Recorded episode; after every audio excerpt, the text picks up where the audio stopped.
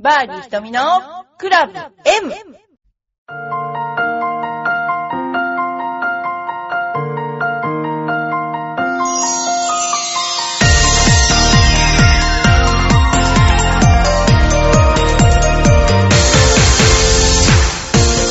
こんにちは。皆さん、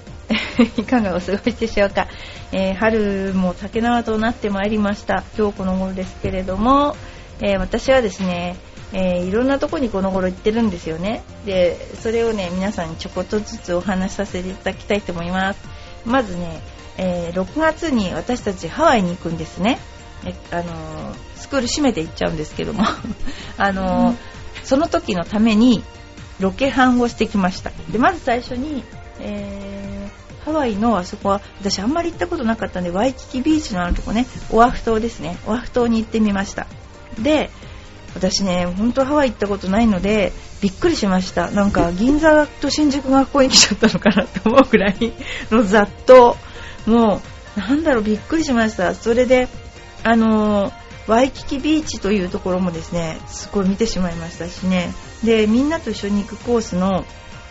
タートルベイというノースショアのね、方まで行ってきました。で、ハワイの外周をずっと、あ、オアフ島の外周を、あの、レンタカーからずっとビヤーっと走って、で、タートルベイまで行って、そしたらなんか、あの、若い女の子たちがいっぱい練習していて、なんか試合でもあるんですか？なんて言って、それで、そしたらなんかそこは主に練習するのにすごくよくって、あの、なんでしょうね、あの、ボールがタダなんですって練習ボールが。なので、あの、みんなでね、練習に来てましたね。すごく若い子がいっぱいいました。で、えーまあ、アメリカのコースって別に、なんていうのかな。まあ、アメリカのコース全部ではないんだけど、気さくな感じがあるですね。だから私も入って、まあアメリカに来たらコースでチーズバーガー食べなきゃしょうがないでしょみたいな感じでチーズバーガーを頼んであ食べてしまいましたね、ほんとね。美味しかったですね。で、昔ながらのゴルフ場って感じで、えー私たちはアーノルド・パーマーコースというのを取ったんですけども、6月にですね、行きますので、えラジオを聴いてる方で行きたい方は手を挙げてですね、まちょっともう遅いかもしれない。でも早割りはちょっと難しいかもしれませんけども、えー行きたいと思っています。でですね、その後、えー私ずっとちょっと働いてたので、1日ぐらい休みたいなーなんて思って、でですね、あの、なんと、マウナケアに行ってきました。あの、スバル天文台、ハワイ島のハワイ島に行って、あの、マウナケア山っていう大きい、えー富士山より高い山があるんですね。で、そこのマウナケアのところに、えースバル天文台っていう日本の天文台がありまして、で、私いつもね、ハワイ島で仕事を、ラウンドレポーターの仕事を毎年毎年もう10年くらい前かな、3、4年にわたってやってたんだけども、もうそこに行きたくてしょうがなかったんですけども、一度も時間がなくって行けなくて、で、えー、まさしのネイチャーツアーというツアーに潜り込みまして、で、えー行きました。で、まずですね、えーマウナケアの手前の鬼塚センターっていうのがあるんですけど、まあ3時頃かな、2時半ぐらいに、午後2時半ぐらいに迎えに来てもらって、鬼塚センターというところに行ってですね、休憩しなきゃいけないんですね。あんまりに高度が高いので、あのー空気が薄いからね、ダメらしいんですね。で、鬼塚センターでですね、なんで鬼塚センターかっていうとですね、あの、コナに、その鬼塚さんっていう人が住んでたらしいんですけど、えーなんかね、あの、アポロ13号で爆発して死んじゃった人らしいんですね。で、でその人の、えー記念のために建てた鬼塚センター。で、そこにも、天体望遠鏡がいっぱいありまして、で、いろいろそ見えるんですけど、その時は太陽の黒点見たかな、まだ。あの、昼間だったから。で、えーちょっと休憩してから、今度はスバル天文台まで行って、それから本当にマウナケアの頂上まで行って、そこであの夕日を見て、えーマイナス1度、風速25メートル っていうね、とんでもない寒い状況だったんだけど、夕日を見て、そして、えー今度はちょっと、なんか空気が薄いのであまりいるといけないらしくて、ちょっと下山して、ちょっとだけですね、そこで星を見たんですけども、もうね、本当に綺麗なね、流れ星が一個ブワーって見えたのと、軍事衛星が見えたのと、まあ、あの、なんていうの？冬の大三角っていうの いうのも見えたし、あのすっごい綺麗にね星が降ってくるように見えて私も感激してしまいましたね。そんなようなあのマウナケアの、えー、に行ってきましたっていうですねちょっと報告しました。えこの頃ですね結構話は違うんですけど皆さんいっぱい質問が来ています。それに対してお答えするのがゴルフの番組だと思っていて。それではお答えしていきたいと思います。はい、えー、タッキーさんから。ラウンド前にするといいストレッチなどの運動はありますか？ありますよ、えーラウンド前に本当はねお風呂場に行ってですねストレッチするのがあのバスタオルを引いてストレッチするのがいいんですけどもなかなかそうもできないので立ったままストレッチをします。でその時に一番いいのはゴルフクラブを使って肩の回転と腰の回転をストレッチするのが一番ベスト。それから何がいいかっていうとあの体の後ろ側の筋肉をひたすら伸ばすことがゴルフのストレッチとしては大事なことだと思います。なんでかっていうと体の後ろ側の筋肉を伸ばすことによってあの伸び上がるあの体が伸び上がることがね防げるんですね。これはもうなんかあの、えー、タイトリストの会社が調べた、えー、データによるものなんですけども、えー、ラウンド前は必ず体の後ろ側の筋肉を特によく伸ばすということが大事だと思います。それとゴルフにちなんだ肩の回転腰の回転。それからもしできればサンドウェッジとかピッチングウェッジ男の人だったら2本ぐらい持ってなるべくヘッドの重いクラブをクラブヘッドの重さだけでわざとゆっくり大きく振りながらストレッチをする。っていうのがおすすめですね。そんなような運動をしてちょっと汗ばんでから、えー、ティーショットをするのがいいと思います。でそうやってねピッチングとかサンドとかをあのー、2本ぐらい持ってやるとねその後ドライバーを持つとドライバーが軽いなって感じがするんですよね。そうするとなんとなくこう調子いいなみたいな感じになっていい感じでですねあのできると思いますのでそんなストレッチをしたらいかがかなと思います。で首とかね結構頭もストレッチした方がいいですよ。あの首もね結構バキッとやっちゃう人が多いのでね、えー、お願いします。それからですねまたちょっと面白いのが来てますね、えー、これは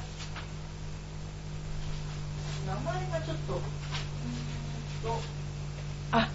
ラジオネーム直美さん。この直美さんの質問がめちゃくちゃ面白いですね。池があると必ず入る。なんか必ず入るっていうこの言い方がなんか喧嘩売ってるみたいですよね。これは池があると必ず入るっていうのは、まあ、必ず入るかどうかは別として池っていうのはすごい強い印象で池だとこなんだろう。ボールが高く上がっていないと入るでしょ？だからあの恐怖心ですよね。池があると。あの恐怖越えなきゃならない恐怖心があって。でその恐怖心に負けるわけですね。で結局技術じゃないんですね。っていうのは普通だと多分できると思うんですよ。だけども行けってイコール恐怖必ず入るスコアを落とすっていう恐怖の連鎖が体をガチガチにしてるっていうことに気がついてでどうしたらその体がガチガチなのを防ぎながら打つかっていうことに全てをかけてください。で多分ですね、あのー、打って終わってしまっている。スイングが途中で止まってしまっている。それかもしくは先が見たくてヘッドアップしている。とかね。あとやっぱり練習の時に最後まで振る練習をしてないっていうのがあるかもしれないですね。練習の時にあの普通打つよりも大きく練習しとかなかったらやっぱりどうしても恐怖心があるとあの手をさっと引っ込めたりしますのでねですからあのやっぱりそういうふうなことのためにいつも体の可動は120%を使ってあのスイングの練習をするとで大事なことは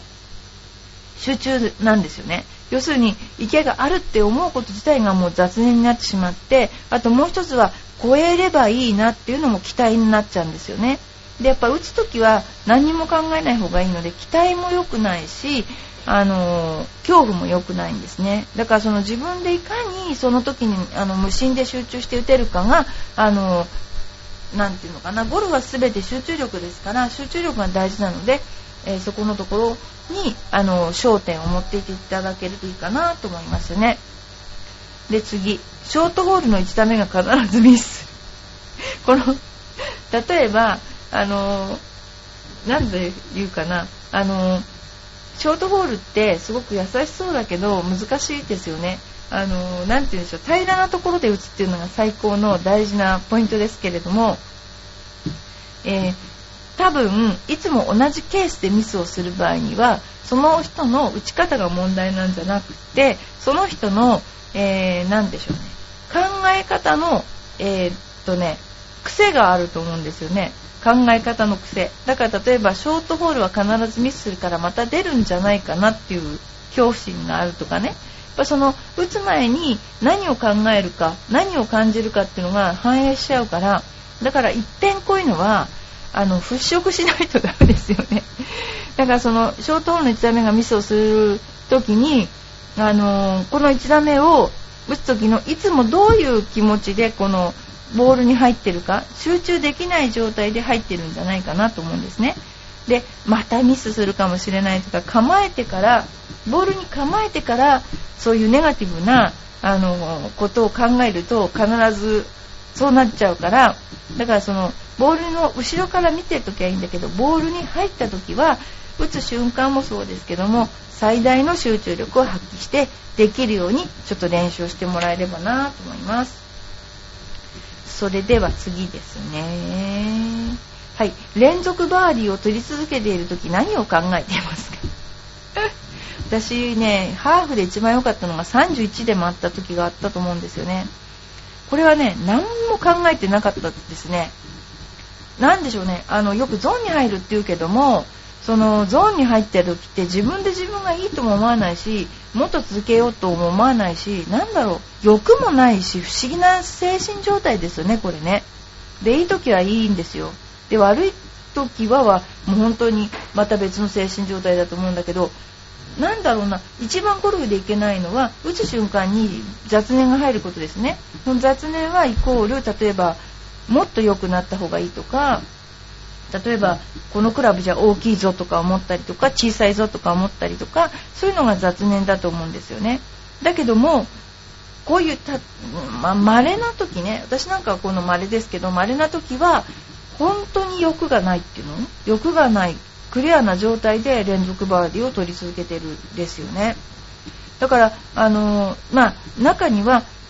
バーディーを取り続けてあこんなに取っちゃっていつもの調子と違うとか考えた瞬間にガタガタガタガタっといっちゃって例えばすごいハーフが良くて後のハーフがめちゃくちゃになっちゃうとかありがちなんですけどそれ私ね自分で自分のゴルフをシナリオ書いちゃってると思ってるんですよね。で自分のパターンをシナリオを書くんだったらといい方向まず1つのハーフがバーディー取り続けてよかったら次のハーフもいいかもしくはその普通通りぐらいのシナリオを自分で書くべきだと思うんですよね。で頭に浮かんだシナリオ通り次のハーフも行っちゃうと例えばこんなにいっぱい取り続けてどうしようこんなはずはないと思ったら思ったシナリオができちゃうんですよねだからこれで取り続けることが当たり前なんだってもしか自覚を持ってもらったとしたら、まあ、このバーディーと次はパワープレーぐらいであの行くっていうシナリオをですねそこで考えるイメージするべきだと思うんですよ。私そこからあの、ゴルフって結構スコアまとまってくるっていうの？と思いますから、えー、ちょっとよろしくお願いします。それではですねちょっとあのお便りを読みたいと思います。ひとみさんあラジオママあラジオネームよいこママさん。えー、ひとみさんこんにちは。私はあと2週間後に復職しますが保育園がまだ決まっていません。あらら。豊洲は全部ダメで普段した八丁堀付近も探したんだけど結局ダメで育休も伸ばせない。しいざとなったら一時保育有給両親親戚でしのがないとと思っています。今日は2歳になった息子が一時保育7歳になった娘がスキー合宿なんで新宿南口の人気居酒屋の定食食べて美容室に行ってきます。いいですね。こんな生活ももうあと少しです。ひとみさんの息抜きは何ですか？そうなんだよね。あのね保育園は私もあの保育園に入れましたけれども浦安のね保育園でした。で結構ね激戦なんですよね保育園ってね。あの、だから東京なんてほんと激戦なんじゃないかなと思いますよね。であの保育園に入れても、ね、病気になったりとかあとやっぱりうちの場合は最初は、えー、2人目は保育園でしたけど1人目は幼稚園ででその時やっぱりあの私はあの働く日にちが決まってたからねベビーシッターさんをねあのその日だけお願いしていました。でその本当にねその方がすっごいいい人だったので私に育てられるよりよっぽどいいんじゃないかと思ってね。であのその人が帰るとねしがみついて泣くんですよね。帰らないでって一体どういうことこれどういうことみたいな。そういうのあったんだけど。で、えー、そういうことですね。で、えー、私ね息抜きなんですけど息抜きねほんとねあのお酒は好きなんですよね。あのね飲めないんだけどお酒自体が好きなんですよね。であの飲んでもねビール350ミリ1本飲んだらもうね、うん、ダメダメなのね。だけどもお酒飲むのは好きですね。あとはね何だろうな私何あの足裏マッサージ。あとはね映画見に行ってます。あれ、この間見たあの飛行機の中で見た映画面白かったな。の映画は好きですね。一瞬にしてなんか違う世界に行けるから。ただくだらない映画を見てしまった時のがっかり感はもう忘れられないけどね。これそんな感じで。だから頑張ってくださいね。やっぱりもう両親っていうのもね私も本当に知らん時預けたりしたけどもいろいろね大変なんですよね。これもまたね。まああのやっぱりねあのこのよいこももさんには息抜きというかちょっと手抜きをしてもらいたいなって感じがする ねよろしくお願いしますじゃあ次えー、ぐっちさんいきますね。こんにちは、ひとみプロ。毎週楽しい放送配信してごめんなさい。本当にごめんなさいとしか言えない、これは。さて、まず地名のつく新地ですが、大阪では飛び田新地が有名です。そうなの。飛んだ新地っていうのかな。でも説明は放送コードに引っかかると思いますので、これ以上は申し上げられません。申し訳ないです。不良さんに聞いていただければ良いかと思います。次に、豆腐ちゃうでは見かけは本当に豆腐そのものですので見られても全然面白くないと思いますでも一度食べていただきたいです上には生姜の代わりに生姜パウダーなるお菓子が乗ってましてこれも生姜そっくりなんですだってその次に練習器具のホースなんですが少し前にネットで買ったんですが短いのと長いのと2種類ありましてそれを知らず短い方を買ってしまい犬の尻尾みたいでなんじゃこれって感じで使っておりません。今度は長い方を買って練習したいと思います。教えていただきありがとうございます。犬の尻尾。そして次に駅番ですが、赤切れ、あ赤切れ、切り傷、逆向けの治療薬って実際に薬局で売っており、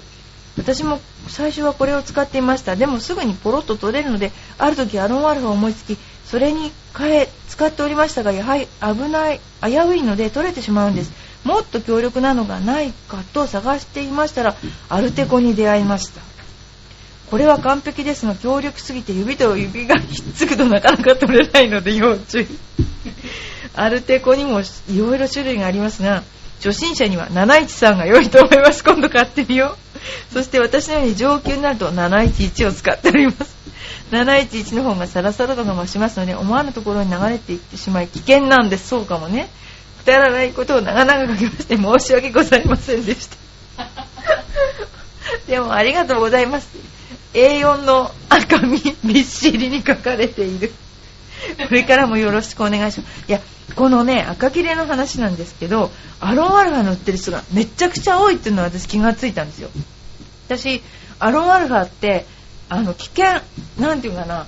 ちょっとでもあのくっつけると指と指がくっついちゃうよって言われてたからすっごい危険なものだと思ってたんだけど赤切れアロンアルファでくっつけてる人本当にいる私の周りでいたのですね。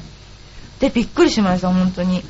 でもこのアルテコですね。もうちょっと季節が終わってしまうかもしれない。アルテコアルテコですね。これをちょっと塗るようにちょっと探してみますね。あのそこらのあれですかね。あの日曜大工店に行けば売ってるんでしょうか。はい。じゃあちょっと気をつけて見てみたいと思います。それではバーディーひとみのクラブ M ですけれども、えー、ますます、えー、元気なあの私はですね、えー、まあ、本当なんか自分でもね元気だなと思うんですけれどもこれからまあちょっとねゴルフこの頃左打ちを始めたんですよ。左打ちで1年やってえー、どのぐらい上手くなるかななんて思いながら今左打ちを始めたんですけども、えー、来年左打ちの私に挑戦しませんかみたいな企画を 出そうかななんて思っています。それでは今日もどうもありがとうございました。